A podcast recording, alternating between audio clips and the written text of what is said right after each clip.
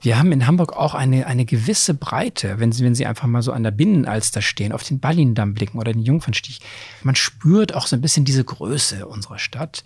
Auch wenn es dann weil wir vertraut damit sind, wieder gemütlich ist. Und diesen Eindruck hat man nicht in allen Städten. In einigen Innenstädten fühlt man sich eingeengt. In Frankfurt, in München fühle ich mir so fast ein bisschen beengt.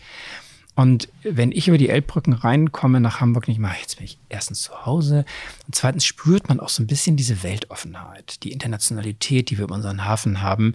Das ist schon eine, eine super Mischung und dieser Funken springt oft über. Das merke ich auch, wenn Leute gar nicht aus Deutschland, sondern aus anderen Ländern dieser Welt, die sind zum ersten Mal in Hamburg und man, man sieht ihnen an, wie sie plötzlich diesen Funken, äh, äh dass der überspringt, weil sie dann so begeistert aus dem Rathausbalkon sozusagen auf die Alster und sagen, meine Herren und so. Und da ist ja gleich der Hafen und so. Also man ist schon, wir sind schon gesegnet und, und beglückt durch unsere großartige Stadt und äh, deswegen wird man eben auch schnell zum Hamburg-Fan. Moin und willkommen zu einer neuen Folge vom Hamburg Podcast. Diese Woche bei uns zu Gast ist Peter Tschentscher. Peter Tschentscher lebt seit 1988, also seit nunmehr 32 Jahren in Hamburg, hat hier sein Staatsexamen Medizin gemacht und dann als Assistenzarzt und dann als Oberarzt im UKE Hamburg gearbeitet. Bis er dann nämlich 2011 von Olaf Scholz zum Finanzsenator ernannt wurde. Seit dem 28. März 2018 ist er der erste Bürgermeister der Hansestadt Hamburg. Bevor wir jetzt ins Gespräch starten, möchte ich noch einmal einen großen Dank aussprechen an die Hamburger Sparkasse. Die Haspa unterstützt nämlich den Hamburg Podcast und stellt damit sicher, dass wir auch in diesem Jahr damit weitermachen können und weiterhin tolle Hamburger kennenlernen können und mit ihnen sprechen können, die ihr alle kennenlernen müsst. Und jetzt geht's los mit der Folge. Ich wünsche euch ganz viel Spaß beim Zuhören. Schönen guten Tag, Herr Dr. Peter Tschentscher. Guten Tag, gleich so offiziell. Ja, gleich so offiziell. Sie sind der erste Bürgermeister. Ich freue mich sehr, dass Sie heute im Hamburg-Podcast sind. Gerne. Ja, Sie müssen ja gerade unglaublich beschäftigt sein. So kurz jetzt auch vor der Bürgerschaftswahl, aber auch grundsätzlich. Ich hatte schon gelesen, dass es Ihnen auch ähm, ein Anliegen ist, äh, oft persönlich in den Bezirken zu sein. Ich glaube, die Bezirke haben Sie auch schon alle einmal durchgeturnt und jetzt geht es sozusagen noch weiter. Ja, wahrscheinlich ist Ihr Tag äh, von einem Termin zum anderen oder wie muss ich mir das vorstellen? Ja, wobei das jetzt nicht unbedingt mit dem Wahlkampf zusammenhängt. Das wird mir jetzt oft gesagt. Mensch, Sie haben jetzt Wahlkampf, da haben Sie bestimmt viel zu tun. Und da antworte ich immer, nein, das Amt ist auch außerhalb des Wahlkampfs sehr anspruchsvoll. Ich habe jetzt seit zwei Jahren sehr viel zu tun, mhm. aber es macht alles viel Freude. Und im Wahlkampf ändert sich das ein bisschen. Da ist das alles, was wir machen, natürlich etwas stärker äh, auf die Öffentlichkeit bezogen. Es gibt jetzt viele Termine, die man sonst nicht hat, aber dafür sind andere Termine jetzt nicht mehr so häufig. Also insgesamt gibt es gut zu tun. Wahlkampf ist auch, äh, macht auch Freude. Es gibt ja auch viel Auseinandersetzung und auch Zuspruch dann. Und ich bin in der Tat jetzt die nächsten Wochen in allen, nicht nur Bezirken, wir haben ja nur sieben Bezirke, aber wir haben 100 Stadtteile in Hamburg. Und ich versuche jetzt durch ganz Hamburg zu gehen und überall mal ähm, auf Wochenmärkten oder eben auch von der SPD organisierten Veranstaltungen mhm. so ein bisschen direkten Kontakt mit Bürgerinnen und Bürgern zu finden und dabei auch etwas zu tun, was ich sonst nicht gemacht habe. Sonst habe ich immer gesagt, ich bin interessiert an dem Gespräch, ich möchte auch Dinge erfahren, mhm. äh, bin gar nicht so auf Sendung gewesen. Und jetzt erlaube ich mir durchaus mal zu sagen, übrigens, ich habe auch eine Empfehlung für den 23. Februar. Wenn euch das nämlich alles gefällt, was in Hamburg die letzten Jahre passiert ist und wenn der mhm. Kurs richtig ist, dann gibt es eine ziemlich gute Empfehlung, wie man diesen Kurs fortsetzen kann als Bürgerin oder Bürger, indem man nämlich dann die SPD wählt oder eben auch mir persönlich die fünf mhm. Stimmen gibt, die man zu vergeben hat. Mhm. Stelle ich mir auch spannend vor, wenn man dann, äh, also wenn man grundsätzlich, das ist ja immer auch so das, was ja immer so, so ein grundsätzlicher Vorwurf ist, ja, Politiker, die kriegen gar nicht mit, was wir äh, Leute wollen. Aber ich finde es gerade spannend, wenn man dann halt äh, wirklich so regelmäßig, also klingt ja sehr oft danach, dass, dass man dann halt mit Leuten spricht, ähm, die halt irgendwie auch eigene Vorstellungen haben von der Stadt, von wie soll es weitergehen, von der Zukunft und so weiter. Und das dann halt so wirklich direkt hört, egal von welcher Partei die äh, Personen dann kommen. Also sicher bei SPD-Veranstaltungen ist es wahrscheinlich dann schon ein bisschen klarer, aber ähm, gerade wenn man so einen Wochenmarkt oder so hat, dann kann das ja wahrscheinlich auch mal hoch hergehen. Ja, wobei ähm, ist ich glaube, dass ich das schon länger mache. Also ich bin ja jetzt seit meinem Amtsantritt, ich bin gleich zu Anfang einmal durch alle Wahlkreise. Es sind ja auch schon ziemlich viele gegangen. Und da war es wirklich so, dass ich gesagt habe, ich möchte mich vorstellen. Ich bin ja als neuer erster Bürgermeister jetzt noch nicht so bekannt. Hm. Ich bin aber auch interessiert an, an, an Einschätzungen und hm. Themen. Politiker sind ja oft auf Sendung. Mhm. Also sie erzählen, was richtig ist und was sie vorhaben. Das ist ja auch wichtig. Aber in dem Moment, wo man auf Sendung ist und redet, erfährt man nichts. Und für mich hat das äh, auch etwas äh, Hilfreiches, wenn Menschen so aus Stadtteilen sagen, es geht jetzt gar nicht darum, ob ich SPD will oder nicht, oder ich will auch jetzt gar nicht äh, mein eigenes Interesse unbedingt irgendwie durchsetzen, aber ich sage Ihnen mal was und ich sehe das so und so. Oder ich habe hier einen Punkt, der passt gar nicht zu dem, was Sie gerade gesagt haben, dann ist das interessant, weil ich habe viele Dinge natürlich, die, aus, die ich aus Akten erfahre oder die mir Mitarbeiter übermitteln. Aber es sind immer auch noch andere Dinge im Leben dabei, die man eben nicht so hört, wenn man im Rathaus am Schreibtisch sitzt. Und das waren immer sehr, sehr interessante Punkte. Jedes Mal, wenn ich aus einem Stadtteil zurückkam ins Rathaus, hatte ich Dinge erfahren, wo ich dachte, hat sich gelohnt, mal mit Bürgerinnen und Bürgern zu sprechen. Sonst hätte ich dieses Problem so gar nicht gesehen. Und deswegen hat es zwei Seiten. Einerseits haben wir in der Politik äh, immer ein Bewusstsein und auch ein Interesse, auf Sendung zu sein, uns zu rechtfertigen, unsere Ziele zu vermitteln, wie man so sagt, äh, politische Willensbildung mhm. zu beeinflussen. Aber umgekehrt äh, haben wir eigentlich auch ein Interesse zu wissen, was los ist. Und deswegen ist Wahlkampf jetzt stark nach außen gerichtet. Aber ein Stück weit kriegt man auch ein Feedback, wie Leute ähm, die, die Gewichtung sehen. Einige mhm. Dinge zum Beispiel, die wir getan haben, kommen sehr, sehr gut an. Unser Wohnungsbau, die kostenlosen Kitas, da sagen wirklich alle, ja, das war wirklich sehr gut und haben sie gut hinbekommen. Und dann gibt es natürlich andere Themen, wo sie sagen, was ist denn damit? Und äh, dann gibt es schon sehr interessante Veranstaltungen, die wir so haben. Hm, das glaube ich.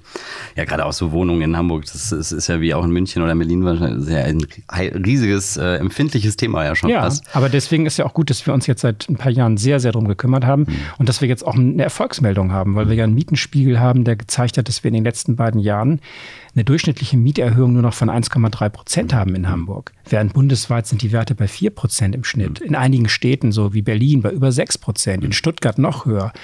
Und deswegen sage ich, das hat schon was miteinander zu tun, dass wir jetzt äh, so stark den Wohnungsbau gefördert haben und dass es jetzt auch wieder ein Tick leichter wird, auch mal eine Wohnung zu finden oder eben, dass man keine Angst mehr haben muss, dass man selbst der Nächste ist, der eine fette Mieterhöhung kriegt. Hm. Also diese Verbindung herzustellen, es kommt ein bisschen darauf an, was Politik macht und wie das Leben für Bürgerinnen und Bürger in Hamburg ist.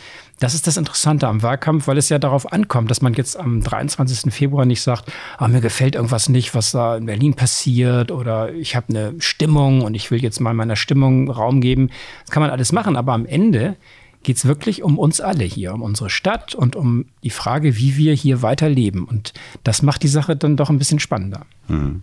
Ja, stimmt. Muss ich mir das eigentlich so vorstellen, jetzt mal auf alle Veranstaltungen, die, die Sie da so besuchen, ähm, ist das so eine gute Mischung auch von jung und alt oder ist das, ja, ist das sehr divers? Ja, es ist unterschiedlich. Also wir haben manchmal ähm, Stadtteile auch mhm. oder Veranstaltungen, da sind dann eher die älteren Semester da.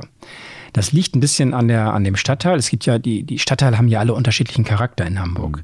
Es gibt kürligere, modernere und es gibt etwas äh, gesettelte, also sagen wir mal, äh, ja auch konservativere Gegenden. Dann gibt es solche, in denen viele Menschen leben, die eher ein geringeres Einkommen haben. Dann gibt es ein paar vornehmere Stadtteile. Also jeder Stadtteil hat seinen Charakter und dadurch ändert sich auch so ein bisschen die Zusammensetzung. Wir haben aber eigentlich immer ein paar junge und immer ein paar ältere, nur ähm, und auch viele in, dem, in den mittleren Generationen. Für mich ist die Anzahl aber gar nicht so wichtig wie die unterschiedliche Sichtweise, weil jeder hm. aus seiner Generation ja für alle anderen mitspricht. Und deswegen sind die Diskussionen eigentlich immer gleich interessant. Wenn jemand aus der älteren Generation was sagt, spricht er ja mit für seine Nachbarn und für seine Bekannten und deswegen kommt es gar nicht auf die Mehrheitsverhältnisse in der Versammlung an, sondern es kommt immer eigentlich alles ganz gut zusammen.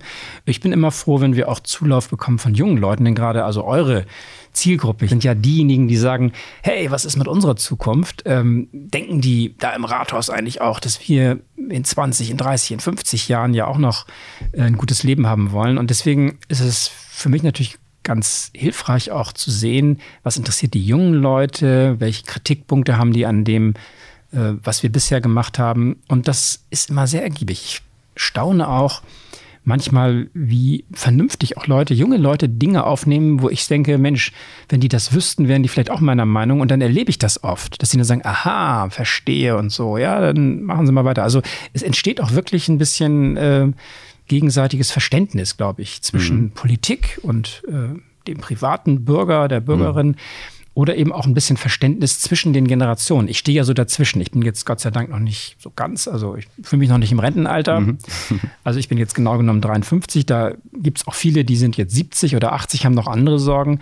Aber ich bin natürlich eben auch nicht mehr bei den Jusos unterwegs, also unserer Jugendorganisation, wo dann Leute zwischen 18 und, und 30 eigentlich überwiegend dann doch eine andere Lebenssicht und einen anderen Erfahrungshintergrund auch haben. Mhm. Und die finden das manchmal auch cool, wenn ich dann sage, ich kann mich noch erinnern, als ich in eurem Alter war, da habe ich zum Beispiel auch demonstriert äh, gegen Atomkraft und gegen die Hochrüstung und hatte Sorgen, dass die Welt auseinanderreißt, wenn diese ganzen atomarer Overkill da hochgeht. Und ähm, da merke ich so, dass die Leute denken, ah, guck mal an, ich bin jetzt gar nicht so der Einzige, der sowas mal erlebt, sondern die hatten früher auch so ihre Sorgen. Und dann kommt ein ganz gutes Vertrauensverhältnis eigentlich ins Gespräch. Und das mhm. hilft sehr. Ich glaube nämlich, dass unsere Stadt beieinander bleiben muss. Wir können nicht immer nur gegeneinander uns verbünden, sondern wir müssen uns miteinander verbünden. Die jüngere Generation muss wirklich auch vertrauen darauf, dass wir die jetzige Entscheidungsgeneration an sie mitdenkt. Und ähm, es gibt so eine, ich weiß gar nicht, wer das gesagt hat, der, der Satz lautete ungefähr so, ihr sagt jetzt das, was ich damals gesagt habe und ähm, ihr werdet in Zukunft so sein wie ich. Also, dass man so durch die, durch das Leben geht und dass auch Einsichten und Lebenssituationen, dass sie uns alle mal erreichen, das steckt so in diesem, in diesem, äh, in diesem Wechselspruch zu sagen, ich war früher so wie ihr und ihr werdet später so sein wie ich, weil ähm, man kann eben, wenn man jung ist, nicht so viele eigene Erfahrungspunkte äh, haben, sondern man orientiert sich an der Welt, die man kennt, an der, die man sich wünscht. Und äh, da kommen immer die Oldies und sagen, ja, ja, und geben gute Ratschläge, aber die will man gar nicht so annehmen, weil man ja denkt, das sind die, die aus der früheren Vergangenheit das Galles beurteilen. Und eigentlich will ich ja an die Zukunft denken. Und das ist ganz gut zu wissen, dass es schon immer seit Jahrhunderten so ist, dass die ältere Generation der jüngeren Ratschläge geben will, die das aber gar nicht unbedingt annimmt. Und erst später die Erfahrung gemacht, ah, vielleicht war einiges von dem, was ich früher von den Eltern gehört habe, gar nicht so schlecht. Also so ging es mir jedenfalls. Ich habe früher auch mal gedacht, Mensch, was erzählen die mir hier, die ganzen Opis und so. Und irgendwann ertappt man sich dabei, dass man auch zu jemandem wird, der dann plötzlich sagt, ich habe noch mal eine andere Erfahrung und so. Und da muss man aber ein bisschen äh, wie soll ich sagen, vorsichtig sein, mhm. weil nichts ist ja schlimmer, als wenn dann einmal ein, ein, ein, einer kommt, der einem die Welt erklärt und gar nicht hinhört, ähm, was man eigentlich noch bedenken sollte. Mhm. Also ich balanciere so ein bisschen zwischen den Generationen mhm. und finde aber gut, dass es diesen Dialog gibt, dass es einen Austausch gibt. Denn das ist wirklich meine Überzeugung. Man ist dann als Gemeinwesen, als, ich sage gerne so, als solidarische Stadtgesellschaft, ist man wirklich dann erfolgreich, wenn man an alles denkt, alles im Blick hat. Wir sagen die ganze Stadt im Blick und ähm, dabei durchaus auch die unterschiedlichen Generationensichten berücksichtigt. Mhm. gerade mit, mit Jung, finde ich, ist es, merkt man ja aktuell immer auch, dass die, ähm, also die Bewegungen werden mehr, Fridays for Future etc. Und man, man merkt gerade so, dass die jungen Leute auch äh, weniger in, ich sag mal, vielleicht, vielleicht nicht das richtige Wort, aber in Legislaturperioden denken, also nicht mehr in den vier, fünf Jahren, sondern die wollen halt jetzt vor allem halt auf 30 Jahre und, und weiter. Deswegen stelle ich es mir dann vor allem spannend vor. Also stelle ich mir auch vor, dass dann der Austausch dann halt auch mal so ein bisschen so dann vielleicht bei Jüngeren so ein bisschen mehr in die Richtung geht, so ein bisschen so, okay, und was machen wir in 10, 20 Jahren ja. und wo sind wir denn da und was ist denn da so die, ähm, die Vorstellung, äh, wo wir da angekommen sind, wo das dann halt, ähm, genau, vielleicht bei älteren Semestern vielleicht ein bisschen konservativer und ein bisschen mehr auf dem ja. Hier und Jetzt so, so liegt. Aber genau, also auch der Effekt mit den, äh, wenn die Eltern einem was gesagt haben, das erkennt ja, glaube ich, jeder. Also das kenne ich, kann ich auch ein Lied von singen. Also da hat man dann auch damals ja, noch gedacht. Dann ertappt man sich dabei, dass man seinen eigenen Kindern richtig. die Sprüche bietet, die man selber nicht hören konnte. Das genau, so, und, ne? genau. Aber was noch ein Unterschied ist, wir haben einerseits diese Langfristsicht. Die jungen Leute denken an ihr eigenes Leben, das ja noch vor ihnen liegt. Ja.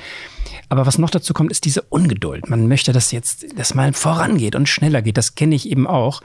Und äh, da habe ich natürlich jetzt ein bisschen, wie soll ich sagen, da habe ich eine andere, ich habe den Erfahrungshintergrund, dass, dass man eben manchmal auch, dass das nicht so schnell geht. Also ich würde mhm. mir jetzt zum Beispiel auch eine, eine Radfahrerstadt wünschen, die jetzt schon so ist wie in Kopenhagen.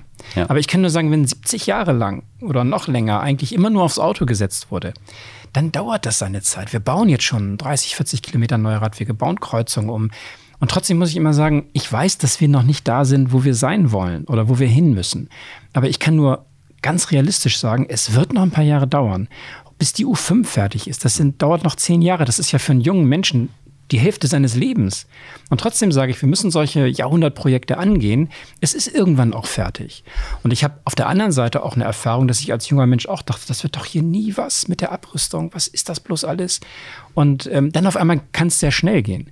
Und deswegen sage ich auch den Leuten jetzt mit dem, mit dem Klimaschutzthema, das ist schon sehr, sehr schwierig, jetzt nicht nur zu reden, sondern auch umzusetzen. Wir sind mit Hochdruck dabei, aber auch wenn es euch zu langsam geht, seid sicher, wir werden diesen Kurs gehen und am Ende geht es wahrscheinlich noch schneller, als, als wir alle äh, äh, hoffen, weil das ist auch mal eine Lebenserfahrung, wenn man wirklich etwas ernst nimmt. Dann kommen auch immer wieder Optionen dazu, an die man nicht gedacht hat. Und wenn man die dann ergreift, dann sind wir schneller fertig, als, als selbst die Optimisten das jetzt annehmen. Und das ist so meine Zuversicht, dass ich immer denke, wenn wir erstmal angefangen haben. Der Einstieg ist immer das Anstrengende. Und nun sind wir endlich soweit. Ich habe ja schon vor anderthalb Jahren vor dem Überseeclub, das ist ja so ein ganz nobler Club in Hamburg, habe ich gesagt, Achtung, wir müssen jetzt echt mal äh, Gas geben beim, beim, beim, beim Klimaschutz. Das betrifft die Industrie, das betrifft den Verkehr, die Gebäude. Da haben mich noch 400 erstaunte Gesichter angeguckt. Gesagt, hä, wieso, wieso ist das denn jetzt so prioritär? Und wie gesagt, täuscht euch nicht, es ist ein ernstes Thema. Wir müssen ran, sonst werden die jungen Leute ungeduldig, sonst überfordern wir irgendwann auch unsere Unternehmen, wenn das hinterher äh, zu langsam geht. Und alles in allem äh, kam dann diese ganze Fridays for Future Bewegung und im Februar habe ich nur Erstaunen gehabt und mittlerweile sagen alle, ja klar, das muss jetzt vorangehen. Und äh, weil dieser Bewusstseinswandel jetzt so stark ist, bin ich auch sicher, wenn wir jetzt klug rangehen, dann wird das sehr viel schneller gehen, als viele befürchten. Und ähm, dann habe ich so ein bisschen, nicht nur ein bisschen, sondern ich möchte gerne zeigen, dass wir als Weltstadt Hamburg, als Metropole, als Industriestandort mit all unserem Verkehr und mit unserem attraktiven Vielfalt, wenn wir zeigen, wie man klimaneutral wird, dann ist das eine Lösung für ganz Deutschland, für ganz Europa, für die ganze Welt. Und deswegen habe ich auch wirklich den Ehrgeiz zu sagen, wir zeigen, wie es geht. Wir sind, das ist nicht so leicht, als wenn man in einer Talkshow einfach sagt, bis 20 so und so viel muss es soweit sein, sondern jetzt geht's richtig an, an kluge Ideen und wichtige Projekte. Wir müssen an die Industrie ran. Und zwar nicht, indem wir sie fertig machen, sondern indem wir sagen, ihr müsst besser werden. Ihr müsst noch besser werden, als ihr schon seid. Tonne Kupfer in Hamburg hergestellt ist nur halb so viel CO2 wie im weltweiten Durchschnitt. Das heißt, wir müssen unsere Unternehmen stärken, damit die noch besser werden, aber nicht sie kaputt machen, damit dann plötzlich das Kupfer, Stahl und, und Aluminium aus China oder sonst woher kommt, mit, mit viel höherer CO2-Belastung. Und deswegen, glaube ich, haben wir beides. Wir haben eine Ambition, wir haben einen Ehrgeiz, aber wir können auch viel gewinnen an wirtschaftlicher Kraft und natürlich an Lebensqualität, mhm. wenn wir da jetzt äh, mit, mit, äh, mit Erfahrung, mit Kompetenz an die Umsetzung gehen. Mhm. Ja, spannend. Ich glaube, das ist auch immer das, das Problem, dass dieses, ähm, Sie haben es auch schon gesagt, dieses, dieses es ist so schwierig, sich so, man, man erwartet immer dieses fertige Bild, so in 2030 ist dann das so und so ja. und dies und man, man, man möchte immer dieses, das ganz konkret haben, so. Ja, man möchte und, eine, es ist aber eher der Prozess, genau. Aber wenn man ehrlich ist, wenn Sie eine lange Reise von, von Hamburg nach, nach, ich weiß nicht, irgendein Beispiel nehmen, nach, nach Rom hm. reisen, da kommt ihm Weg alles Mögliche entgegen. Wichtig ist, Sie müssen erstmal los und Sie müssen ein Ziel haben und dürfen davon nicht abweichen und dann geht es manchmal, natürlich kommt mal was dazwischen, aber dann macht man halt einen kleinen Umweg und dann ist man, am Ende kommt man schon zum Ziel. Man muss sich nur zuversichtlich erstmal auf den Weg machen und darf nicht immer noch diskutieren, ja, wollen wir in zehn Wochen in Rom sein oder in zwei Tagen oder in einer Stunde. Nee, lieber in, in einem Tag und so. Nicht so viel diskutieren über das Ziel, sondern losgehen. Mhm. Dann mhm. wird man schon sehen, und ich sage immer, meinetwegen können wir so schnell wie möglich klimaneutral sein. Ich habe gar kein Problem damit. Nur, wir müssen beginnen und dann äh, wir müssen logische und richtige Schritte einleiten, denn das ist ja die Kunst der Politik, nicht nur Ziele zu definieren, also möglichst die richtigen, sondern sie auch mit, äh, mit Kompetenz und mit den richtigen Maßnahmen umzusetzen. Mhm. Und da sehe ich ein bisschen, wenn ich nochmal Eigenwerbung machen darf, ein bisschen mhm. auch meine Stärke. Ich habe hm. jetzt neun Jahre im Senat, ich habe ähm, viel politische Erfahrung. Wir haben einfach auch jeden Tag ja Probleme zu lösen im Rathaus und ich traue mir zu, das umzusetzen. Und deswegen geht es für mich im Wahlkampf nicht nur um die Ziele, sondern auch um die Glaubwürdigkeit und um die Frage der Kompetenz. Man muss ja nicht nur wollen, man muss auch können. Denn andere wollten auch eine Elbphilharmonie bauen und am Ende hat sich alles nur blockiert und es war ein Riesenärgernis. Und dann sind wir halt irgendwann im Senat, also neu gewählt worden, haben gesagt, jetzt zeigen wir mal, wie man sowas macht. Wir planen sauber zu Ende, wir machen harte Verträge, die sind aber auch lupenrein und, und wasserdicht. Und dann kriegen wir das hin mit der Elbphilharmonie. Also bauen wollten die andere auch. Nur man muss es auch können. Wir starten mal als nächstes äh, in unsere sechs Hamburg-Fragen, die wir jeden unserer Gäste stellen. Die erste Frage ist, äh, wo in Hamburg wohnen Sie? In Barmbek. Schon immer in Barmbek gewohnt? Nee, ich habe äh, als Student in Winterhude gewohnt. Aha. Aber damals war auch schon so mit den Bewohnungen schwierig. Und als ich dann geheiratet habe und wir dann Nachwuchs bekamen, brauchten wir eine größere Wohnung. Dann haben wir halt in der Nähe geguckt und in Barmbek was gefunden. Und dann haben wir aber diesen Stadtteil so richtig schätzen gelernt. Also das hat eine sehr, sehr hohe Lebensqualität, auch wenn alle von Weitem denken, hör Barmbek, Arbeiterstadtteil und so. Stimmt alles nicht. Es wohnen dort sehr bodenständige Menschen. Es ist aber wirklich ein sehr, sehr, es gibt viele Möglichkeiten. Wir haben mit unserem Sohn dort, äh, da gibt es Spielplätze. Das ist eigentlich eine sehr, sehr gute Lage auch, so zwischen dem Flughafen auf der einen, City Nord Stadtpark in der Nähe, nicht weit zur City.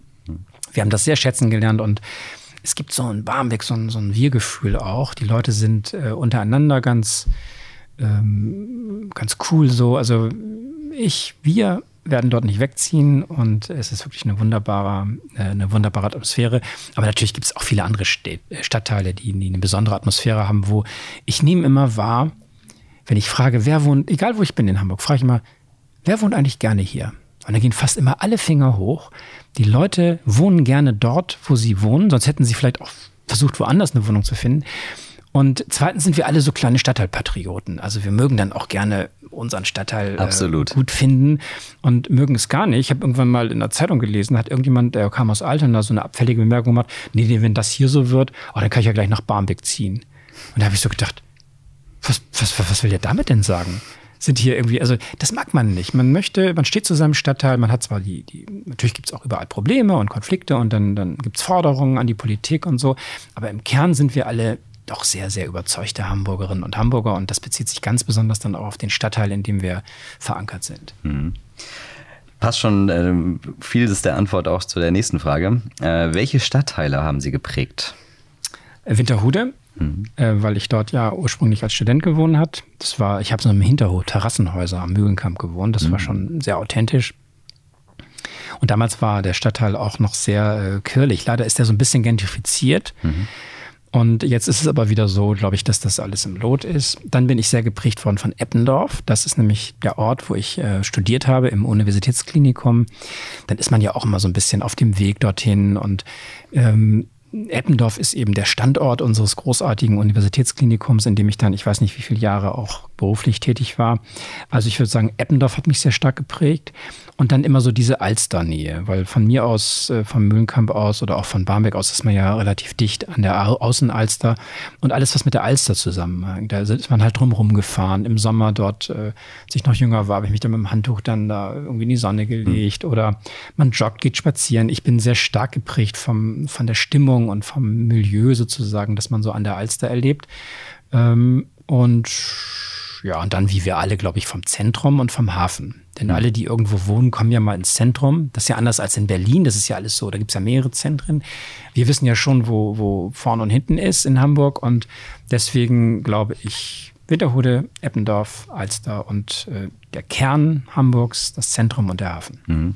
Ich höre auch ganz oft, ähm, dass ähm, gerade Leute, die aus Berlin kommen, dann auch so sagen, ja, Hamburg, das ist gar nicht so wie so eine Großstadt. Also gewissermaßen schon, aber wenn man in der Innenstadt ist, wenn man dann an der, an der Alster ähm, rumläuft oder halt dann auch zwischen Alster und Elbe, also dadurch, dass es sich nicht so unfassbar unübersichtlich anfühlt, fühlt es sich halt auch gleichzeitig wieder so, so heimisch an. Also, ja. und das ist dann auch, glaube ich, nochmal was, was dann auch ja, noch Hamburg dazu kommt, dass das alle so toll finden. Ja, hier. Hamburg hat eine gewachsene Struktur. Mhm. Und im Zentrum, und dann gibt es so äh, Achsen, man kann sagen Magistralen, die sozusagen in die Peripherie reichen. Mhm. Und das hat alles eine städtebauliche Grundlogik. Und wir achten in der Politik auch darauf, auch wenn man das in einzelnen Entscheidungen immer nicht so ansieht, dass wir, dass, dass die Struktur Hamburgs auch mhm. erhalten bleibt und gestärkt wird. Im Zentrum etwas engere Bebauung, dann in den, in den randlichen, ländlichen Stadtteilen.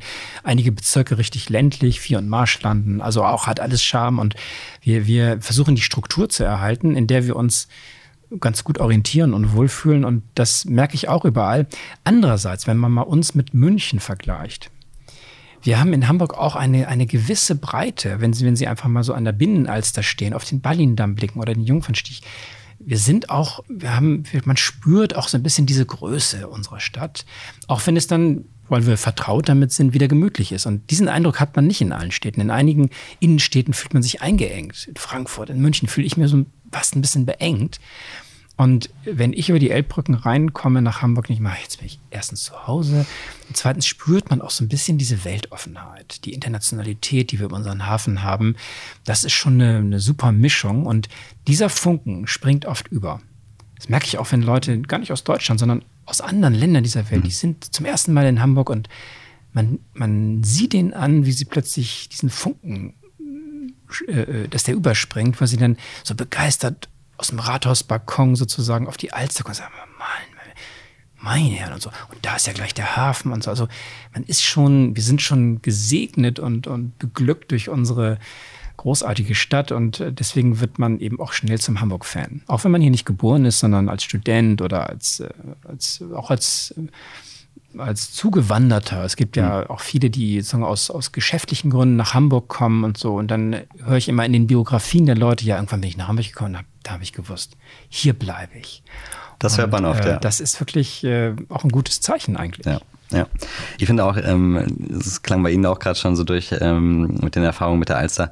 Ich glaube auch, dass äh, gerade wenn man dann an, an der Alster ist und auf Berlin-Damm, Jungfernstieg etc. blickt, Wasser ist halt auch so ja. ein Faktor. Ja. Gerade in Hamburg, das ist äh, dieses, das, das entschleunigt halt auch immer, finde für mich jetzt auch so irgendwie so ein bisschen so dieses, dieses Stadtsetting nochmal ein bisschen. Sowieso Wasser hat ja irgendwie sowieso so eine beruhigende Wirkung, ob man jetzt an der Elbe, ja. am Elbstrand sitzt äh, oder eben an der Alster, ähm, am Alsterwiese Schwanweg oder so. Genau, und das ähm, kultivieren wir auch. Wir haben ja auch Kanäle ohne Ende. Also wir haben ja auch, mehr, auch Brücken, dazu. mehr Brücken als Venedig. Richtig. Und ja. äh, dieses, diese, Und Amsterdam diese, zusammen.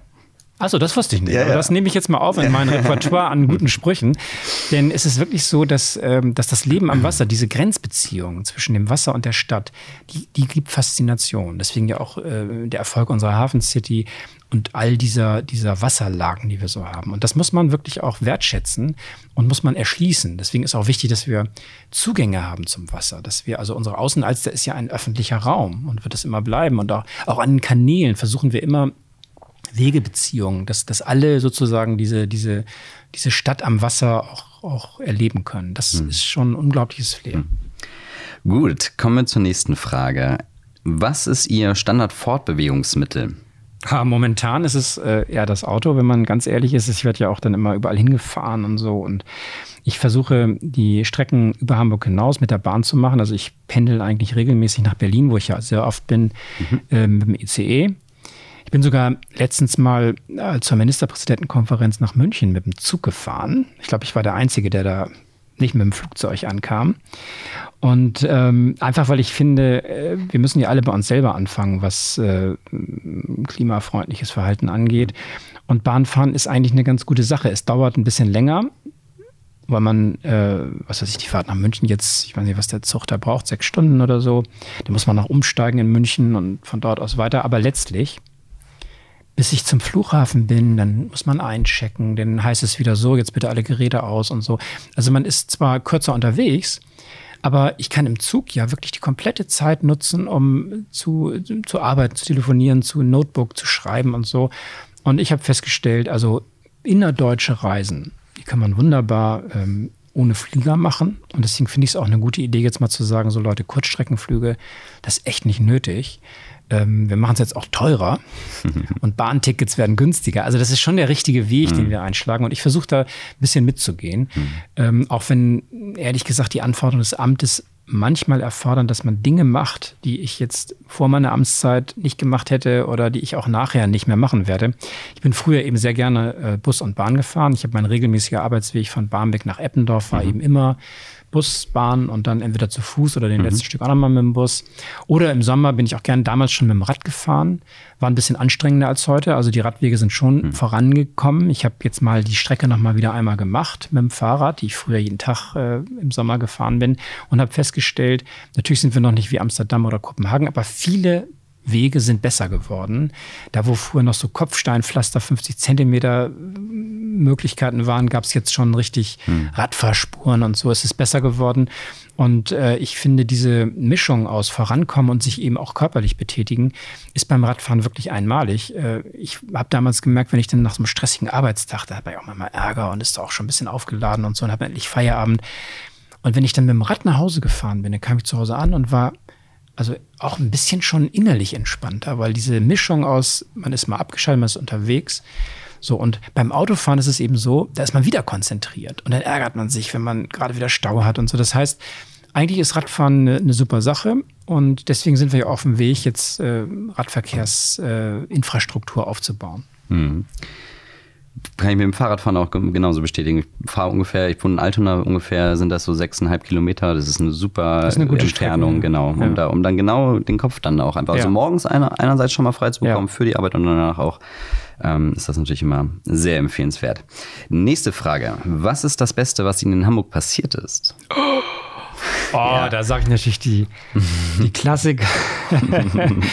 Meine Frau hier kennengelernt und unser Sohn ist hier geboren. Das ist natürlich schon irgendwie, wenn man so sein Leben zurückdenkt, ist das natürlich auch der Ort, in dem ja so tolle Dinge passiert sind. Ich erinnere mich auch gerne so an Situationen im Studium, dass man irgendwie ist man ja man wird im Studium ein Stück weit erwachsen und, und äh, wächst hinein in den Beruf und in das spätere Leben. Und das verbindet sich in, in allen persönlichen Ereignissen natürlich mit, den, äh, mit der Stadt. Also ich kann mich auch manchmal auch an besondere Orte erinnern. Genau hier ist genau das passiert und das hat man, das ist ja ein Stück Heimatgefühl, was man dann mit der Stadt verbindet. Also da würde ich sagen, alle großartigen und schönen Erlebnisse in meinem Leben haben halt in Hamburg im Wesentlichen stattgefunden, obwohl ich natürlich in meiner Jugend, wo ich noch nicht in Hamburg gelebt habe, so, äh, also in der Schulzeit vor allem. Abitur habe ich gemacht, nicht in Hamburg. Das ist natürlich dann etwas, was ich mit diesen Orten verbinde. Hm. Das, das, war in Oldenburg, ne? Das war, richtig gesehen genau. Geboren hm. bin ich in Bremen, da haben hm. wir aber nur ein paar Jahre gelebt. Habe ich dann letztens den HSV-Fans gesagt, man geht ja so als Kind schon mit seinem Vater zum Fußballspielen. Mein Problem war nur, ich bin in Bremen geboren und das war das Weserstadion. Nein, das war natürlich jetzt ein bisschen selbstironisch. Wir sind dann da relativ bald weggezogen mhm. und ähm, dann bin ich in Niedersachsen im Oldenburg aufgeworden. Das ist ein, ein schönes, nettes, behütetes äh, Städtchen, da kann man auch gut aufwachsen. Und dann bin ich aber zum Studieren halt nach Hamburg gekommen und mir war von Anfang an klar, hier gehst du nicht wieder weg. Und ähm, ja, hab's eben fühle mich jetzt durch und durch als Hamburger, weil ich die längste Zeit meines Lebens hier war. Mhm. Und ähm, man ist ja, wie gesagt, nach kurzer Zeit schon mhm. Überzeugungstäter in Hamburg mhm. und so geht es mir halt auch. Genau, Sie sind ja äh, 88, hatte ich mir noch aufgeschrieben, also vor 32 Jahren nach Hamburg gezogen. Ja, ja zum Studieren. Das war nach genau. meinem Zivildienst, das war dann in Wittmund, also in Ostfriesland. Das war ja auch ein echtes Kontrastprogramm. Und ähm, also wenn man das so hinterm Deich erlebt, wie man so ähm, nicht urban lebt, da kann ich nur sagen, ich genieße sehr die, die Lebensqualität einer großen mhm. Stadt mhm. mit all den Möglichkeiten in der Kultur, im, im, im, was weiß ich, Kinoclubs, alles, was man so als junger Mensch auch machen mhm. kann. Und dann eben äh, dann auch immer so diese, diese Potenziale. Man kann ja jeden Beruf ergreifen, man kann alles studieren. Also es ist, man kann unternehmerisch erfolgreich sein. Das ist wirklich eine Stadt der Chancen. Und das gibt es eben nicht überall, sondern man hat ein paar Dinge, die kann man im Ostfriesland machen mhm. oder auch in kleineren Städten, aber man hat nicht diese Breite an, an Chancen und Optionen. Mhm.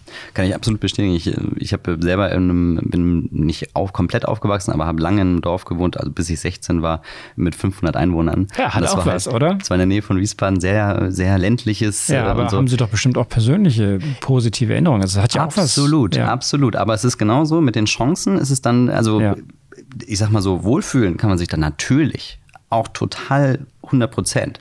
Aber es ist halt eben genauso dieses Ding, dieser, diese Chancen, Möglichkeiten, das ist halt natürlich das, was, was in der Stadt dann schon mal eine ganz andere Spur ja, ist. Ja, mir geht es immer so, wenn wir jetzt mal eine Woche im Urlaub sind, dann fahren wir häufig nach Österreich, so dann denke mhm. ich, oh, ist das hier eine Landschaft mhm. und alles ruhig und richtig erholsam und so. Und das ist auch so. Aber nach ein, zwei Tagen merke ich schon wieder, dann denke ich schon wieder, Mensch, was jetzt in Hamburg alles so läuft und so. Und nach einer Woche denke ich immer, ja, alles wunderschön hier, aber es ist nicht meine Welt. Und dann, so nach einer Woche geht bei mir so dieser Wehmut los, auch wenn ich so irgendwo anders irgendwo bin. Wir sind jetzt nach China und Japan gereist und alles sehr beeindruckend und so. Und dann geht es mir wie Udo Lindenberg, dieser Reeperbahn-Song. Ne? Man weiß gar nicht, ja, alles super hier, aber irgendwie fehlt mir dann doch was. Und das ist so, ja, auch was Tolles, dass man so einen, einen Ort hat, wo man sich zu Hause fühlt und ein Sehnsuchtsort, wie man dann poetisch sagen kann. Und das ist bei mir Hamburg. Und ich merke das eben wirklich, wenn man mal woanders ist, ist es auch schön. Auch andere Städte sind auch interessant. Ich finde Berlin auch faszinierend. Aber seien Sie mal ein paar Tage in, in Berlin, dann sagt man so, jetzt ist auch mal gut hier. Das ist echt hier nicht, die sind hier alles immer so, ah, so diese Distanzlose und dieses Rotzige, was man so erlebt.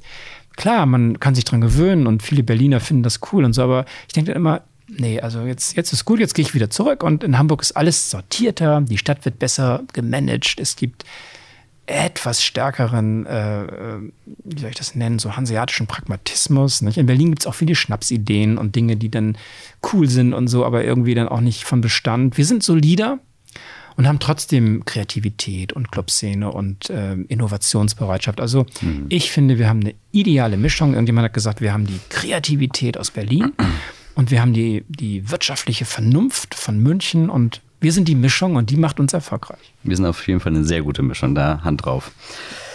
Nächste Frage. Welches Gebäude oder Bauwerk ist Ihr persönliches Hamburg-Wahrzeichen? Also momentan natürlich das Rathaus. Das ist ja auch der Ort, an dem ich mich jeden Tag aufhalte. Aber wir haben mittlerweile die Elbphilharmonie dazu bekommen. Wir haben den traditionellen Michel. Und dann haben wir so, ich würde mal sagen, so schwimmende Wahrzeichen. Dann den, unsere Rigma Rigmas oder die Cap San Diego. Das ist ja etwas, was unsere, äh, unsere maritime Tradition so symbolisiert. Und deswegen würde ich sagen, im engeren Sinne gebäudemäßig ist es das Rathaus, der Michel, äh, neuerdings die Elbphilharmonie, für die wir ja weltweit mittlerweile bekannt sind, was auch gut ist. Ähm, denn wir schätzen unser Rathaus, unseren Michel, aber wenn man mal so in den USA oder so fragt, kennen die eher, wenn überhaupt, die Elbphilharmonie. Deswegen haben wir ein neues Symbol, eine, eine, eine neue, ja, eine neue Verankerung im Bewusstsein der Welt äh, äh, bekommen mit der Elbphilharmonie. Und das hilft uns, weil wir ja auch junge Leute anziehen wollen. Wir brauchen ja kluge Köpfe in der Digitalisierung, in der Kunst, in der ähm, in der Kultur wir sind oder in der Wissenschaft auch, mhm. ist ganz gut, dass wir vielleicht irgendwann so bekannt sind in der Welt, wie wir gedacht haben, dass wir es sind. Aber als ich in der Zeitung gelesen habe damals, in der New York Times stand es, es bewerben sich für die Olympischen Spiele mhm. Paris, London und Hamburg, Klammer auf Germany, Klammer zu. Da habe ich mich echt geärgert. Wieso muss man den weltweiten Lesern erklären, wo Hamburg liegt?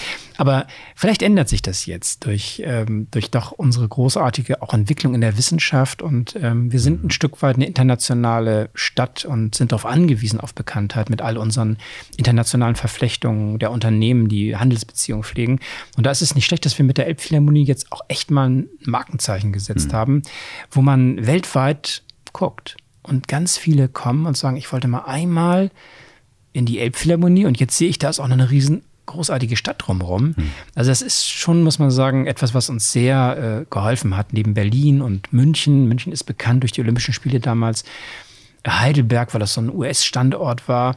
Das heißt, wir sind ein bisschen bemerkbarer geworden mhm. durch die Elbphilharmonie. Insofern bin ich sehr froh, dass das so ein Erfolg geworden ist mit mhm. dem Gebäude. Ja, für, das, für diese internationale Wahrnehmung fehlte da tatsächlich noch was. Das habe ich, ja, das den, hab ich auch den schon Anker haben wir jetzt. Ja. Ne? Und für die Musikstadt ist es auch grandios. Man kann sogar Klavier spielen in der Elbphilharmonie, wie ich letztens mhm. mal ausprobiert habe. Also großartige Sache, diese Verbindung eines, eines, äh, eines, äh, eines Markenzeichens, mhm. eines bemerkenswerten Gebäudes an einem bemerkenswerten Ort mit der, mit der Musikstadt, also das zu verbinden mit der Kultur der Musik, mhm. das ist schon grandios gelungen. Also wir haben einen genialen Ort, ein geniales, ein geniales Gebäude mhm. und eine geniale Botschaft letztlich auch für die Musikstadt. Ich habe irgendwann mal in Bayern gesagt, die wollen ja auch jetzt ein Konzerthaus bauen. Mhm. Und da habe ich gesagt, ja, könnt ihr gerne machen.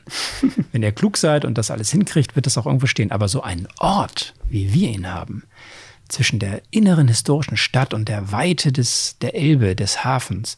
So ein Ort findet ihr in ganz Bayern nicht. Witzigerweise denke ich echt immer an Sydney, an die Oper, wenn ich, wenn ich an die Elbphilharmonie denke, einfach weil es halt auch dieses, weil es diese Optik mit dem Hafen mit, im Hintergrund und halt diesem umgeben vom Wasser ist. ist ja, ja. Im Setting her ist es ja. Und gleich. aber die Oper von Sydney ist am Ende, die hatten ja auch ein Problem mit dem Bauen.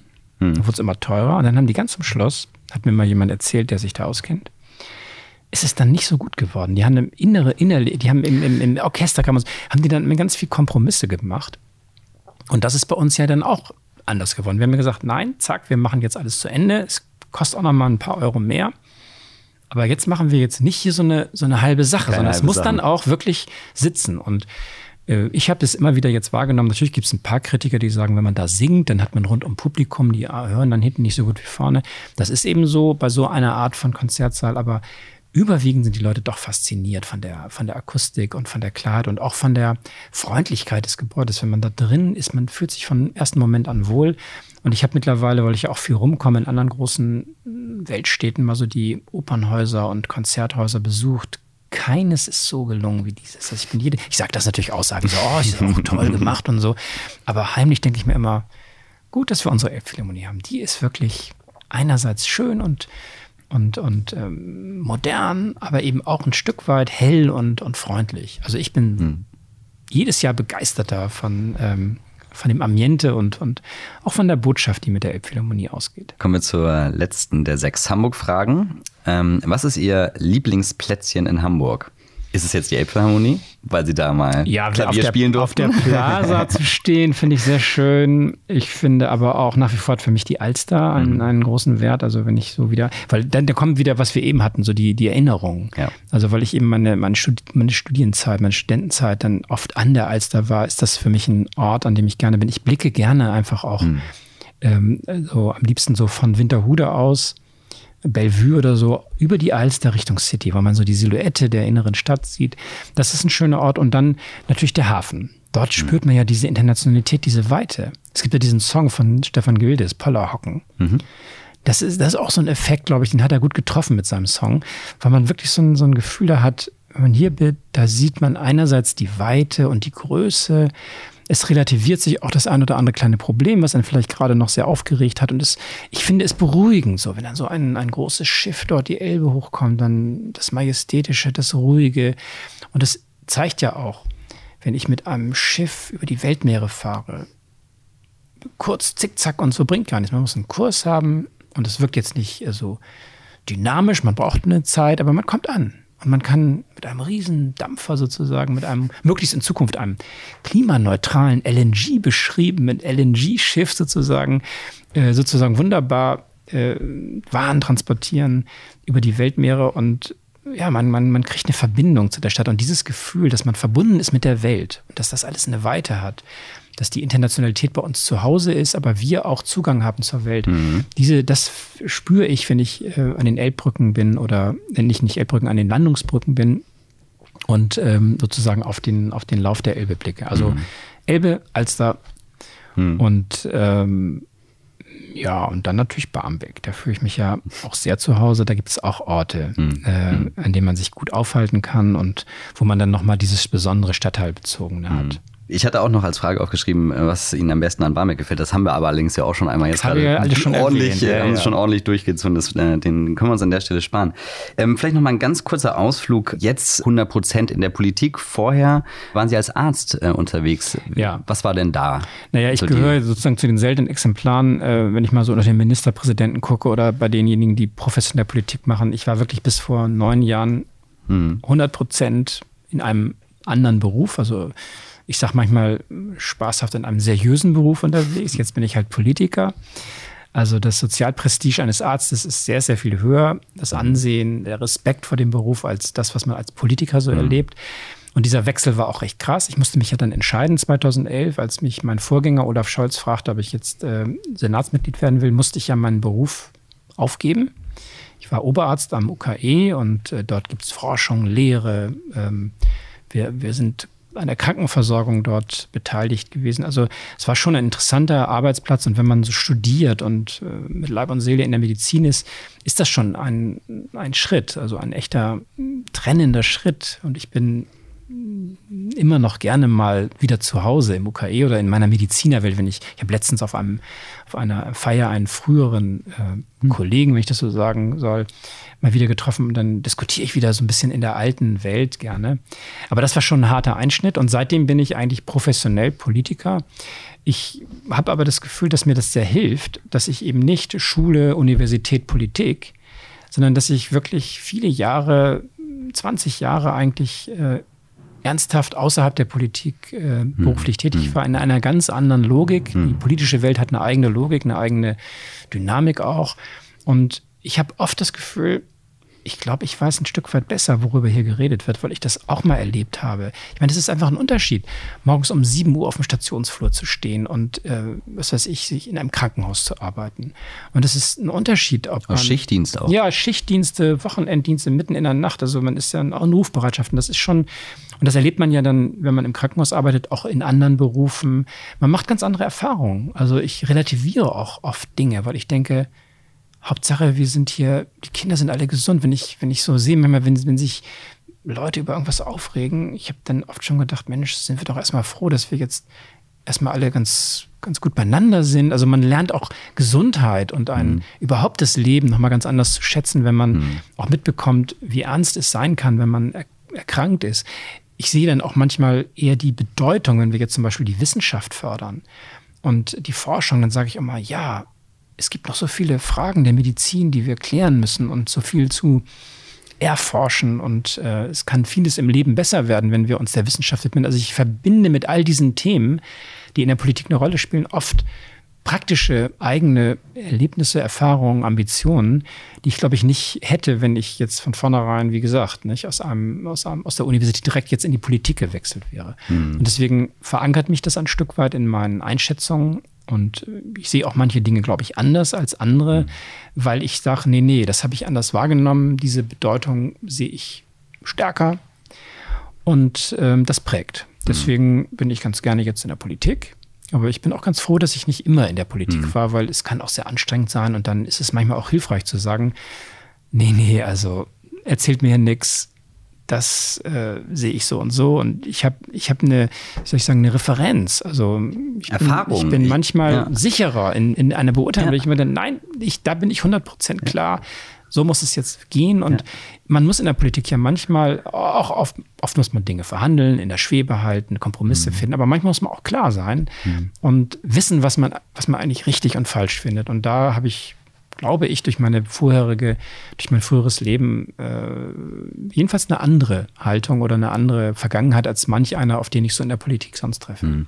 Ja, Erfahrungen machen ja auch immer unfassbar viel aus, Praxiserfahrung, ob jetzt Job ist. Ich meine, selbst ob man jetzt auch ein anderes Berufsbild nimmt wie einen Journalisten, wenn der natürlich jetzt zum Beispiel vorher Arzt war oder in irgendwelchen anderen Branchen unterwegs war, dann hat, ist das ja auch sein, ja. ein bisschen auch sein Fachgebiet sozusagen und hat dann halt, genauso wie Sie sagen, hat dann auch einfach da die ähm, auch ein ein tieferes Bild und ja. tieferen Blick da rein, als es ja. natürlich ein Otto Normaler Und oft äh, hilft es auch, also jetzt, jetzt unabhängig von Politik, ich habe auch schon mit Leuten gesprochen, die haben gesagt, ich war früher, ich weiß nicht, ist jemand plötzlich im Management, der hat früher aber, was weiß ich, einen technischen Beruf gehabt. Mhm. Oder auch umgekehrt. Es gibt ja Leute, die sind Juristen und so und sind dann irgendwann äh, in einer operativen. Also immer, wenn man eine, eine andere Welt mal kennengelernt hat ist man in der, in Anführungsstrichen, Blase, in der man dann tätig ist, ein Stück weit weiter im, im Erfahrungshorizont. Und wenn man immer nur eins in einer Welt unterwegs war, dann hat man gar keine Vorstellung, wie das eigentlich aussehen würde, wenn man mal woanders steht. Und dieser Perspektivwechsel, der ist nicht schlecht. Also eine Sache mal von einer Seite und auch von der anderen Seite gesehen zu haben. Zwei Seiten der Medaille oder wie man das ausdrücken soll.